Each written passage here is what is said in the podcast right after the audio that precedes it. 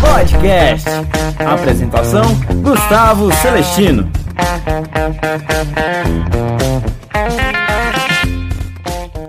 Pessoal que tá ligado nesse podcast. Um bom dia para você que tá me ouvindo agora, uma boa tarde para você que tá me ouvindo agora, ou até mesmo uma boa noite, uma boa madrugada, sei lá a hora que você tá ouvindo isso. Cara, se sinta abraçado toda vez que você vem aqui me ouvir, eu realmente fico muito feliz.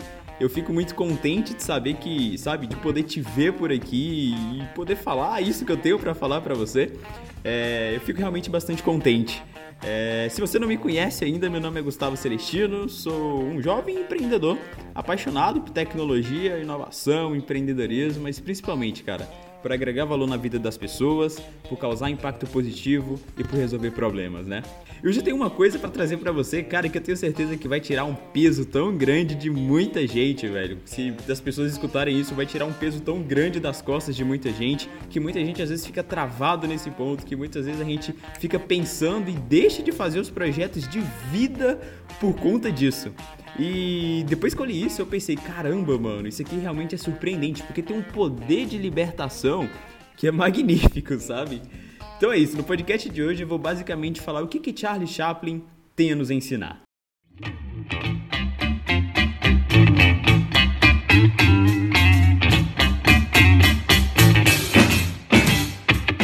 Esse podcast está sendo apoiado pela Rox Educação. Melhor que sair das dívidas é nunca mais ter que voltar para elas. A Rox é uma startup brasileira de educação financeira para as pessoas de baixa renda e cidades periféricas, contando com conteúdo multiplataforma e uma rápida linha de aprendizado que te ajudará a manter um controle das suas finanças pessoais. E além de todo esse conteúdo ser gratuito, você ainda participa de processos de consultoria personalizados com profissionais de áreas do seu interesse, desde finanças para autônomos a finanças pessoais. Rox Educação. Protagonize a mudança que você quer ver nas suas finanças. Charlie Chaplin, nascido na Inglaterra e um dos maiores artistas do nosso tempo, começou a aparecer em seus primeiros filmes em 1914. E já em 1915, os Estados Unidos tiveram um surto de Chaplinmania. Seu bigode característico subitamente começou a aparecer por toda parte, o que culminou em inúmeros concursos de imitadores. Segundo a lenda, em algum momento entre 1915 e 1921, um concurso de imitadores de Charlie Chaplin foi realizado na Califórnia. Havia uns 40 competidores e Charlie Chaplin, como brincadeira, viu aquilo ali acontecendo e pensou: mano, eu vou participar daquilo ali, eu vou decidir entrar na competição e ele entrou, porém com um nome fictício. Olha, parecia ser o plano perfeito, né? Parecia que tudo sairia como, como planejado, afinal era o próprio Charlie que estava ali num concurso de sósias de Charlie Chaplin. E acredite, gente, é, apesar dele personificar exatamente seu famoso personagem, ele ficou em 27 lugar. Poxa, Gustavo, como assim? Sim, 27 lugar.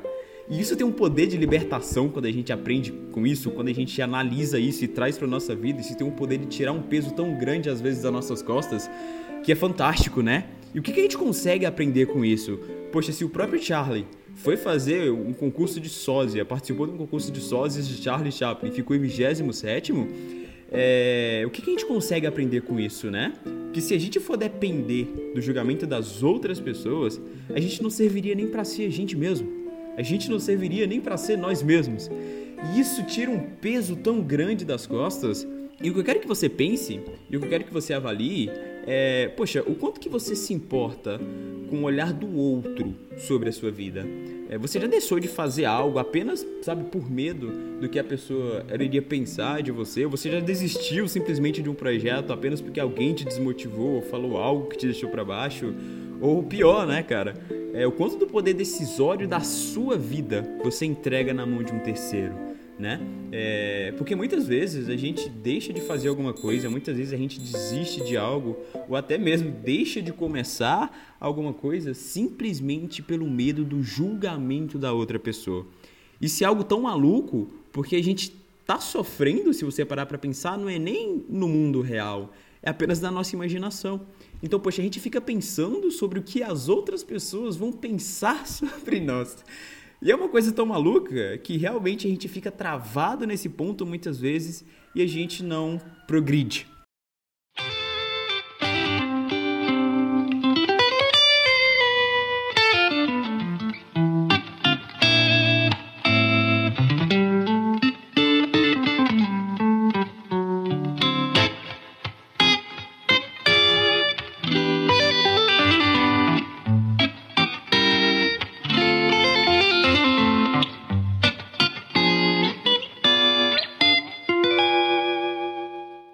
Não me engano, Albert Einstein tinha uma frase que dizia mais ou menos assim: Assim como os peixes nadam, seres humanos julgam.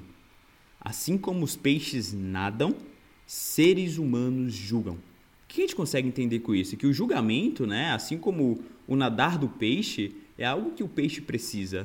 O, o julgamento também para o ser humano fez muito parte da nossa vida lá atrás. Então, poxa, ele foi crucial para a nossa sobrevivência. Mas o julgamento a respeito do outro, é, que muitas vezes acontece, é algo que não é tão saudável, não é tão saudável assim, né? Porque o julgamento ele é algo que é 100% humano. No entanto, eu acredito que seja interessante, é, isso também saudável para nós, ao invés de a gente usar o julgamento, a gente usar no dia a dia ou exercitar-se no dia a dia a observação.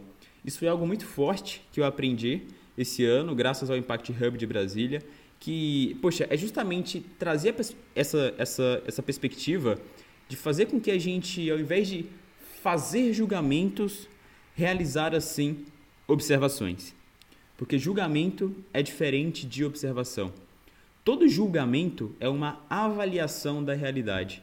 Se eu estou julgando aquilo, logo, a minha realidade, da maneira que eu avalio, é aquela. Ou seja, todo julgamento ele é uma avaliação da realidade. E como é que seria a diferença se a gente, poxa, exercitasse mais a observação e deixasse um pouquinho de lado a questão do julgamento? Beleza, vamos imaginar uma cena clássica aqui. Imagine que você e daí o seu amigo, né? Vocês marcam de se encontrar em tal lugar às 5 e meia da tarde. É, beleza, vocês estão lá falando, ok, beleza, vocês marcaram às 5 e meia. Certo. O que, que acontece, né? Teu amigo chega exatamente no horário, ele chegou até 10 minutos antes. Olha só para você ver que coisa maravilhosa. Você marcar às 5 e meia, ele chegou às 5 e 20. A pessoa dessa, sabe, merece um prêmio, um prêmio Nobel. E daí você, né? Você, eu até cocei a cabeça aqui. você foi lá e não conseguiu chegar às 5 e meia. Você chegou às 6 e 20. Caramba, era para ter chegado às 5 e meia, você chegou às 6 e 20, né? Se a gente fosse pensar de maneira lógica e de maneira automática, qual seria a primeira reação do seu amigo, né? Seria basicamente julgar. Chegaria lá, né? Você chegaria lá, 6h20, ele já tava lá esperando faz um tempo. E ele chegar para você e falar: Poxa, cara, a gente marcou às 5h30 já são 6h30 já. Poxa, você não se importa com os compromissos? Caramba, mano, eu deixei de fazer minhas coisas. Caramba, velho. Aí não. Ou seja, a pessoa já começa a te julgar falar que você não se importa com os compromissos e etc. E daí ela começa a te dar um título. E daí ela começa a te rotular. E meio que de maneira automática, é, a gente já se coloca em posição de defesa. E daí a nossa resposta, ela tende a ser uma resposta defensiva e também ofensiva, porque a gente se defende e ao mesmo tempo a gente ataca. E daí a gente chega num ponto em que o diálogo, em que o discurso, ele acaba ele acaba justamente aí. Por quê? Porque tudo começou, essa conversa começou através de um julgamento. Mas e se a gente exercitasse a observação ao invés do julgamento? Como é que isso ficaria? Poxa, vamos, vamos imaginar a mesma cena. Vocês marcaram às 5h30, daí teu amigo chegou às 5h20 e você chegou às 6h20. Beleza, caramba, olha só a demora. Daí teu amigo, ao invés de chegar e já começar a te rotular, falar que você não se importa com os compromissos, que você só chega atrasado, que você não tá nem aí para nada, e ele começa a te dar esse monte de rótulos, ele faz uma observação. Ele diz o seguinte: Poxa, cara, a gente marcou às 5 e você chegou às 5 e 20. Só isso. Percebeu a diferença? Você percebeu como a resposta que poderia vir já não é mais uma resposta ofensiva, mas sim ela vai se dar em nota de esclarecimento, né? Isso funciona para muita coisa na nossa vida, para muita e para muita coisa. Então, o que eu gostaria de deixar como recado nesse podcast hoje é, são essas duas coisas. Para falar que, poxa, para de sofrer com o que as outras pessoas vão pensar, para de sofrer com o que as outras pessoas podem pensar do que você está pensando, que é uma coisa muito maluca. Poxa, cara, começa a fazer o teu projeto, começa a seguir tua vida, isso é maravilhoso, porque se até Charlie Chaplin, que entrou no concurso de sósias de Charlie Chaplin, não serviu nem para ser ele mesmo, mano. Por que, que você vai ficar realmente se importando com o julgamento alheio das outras pessoas?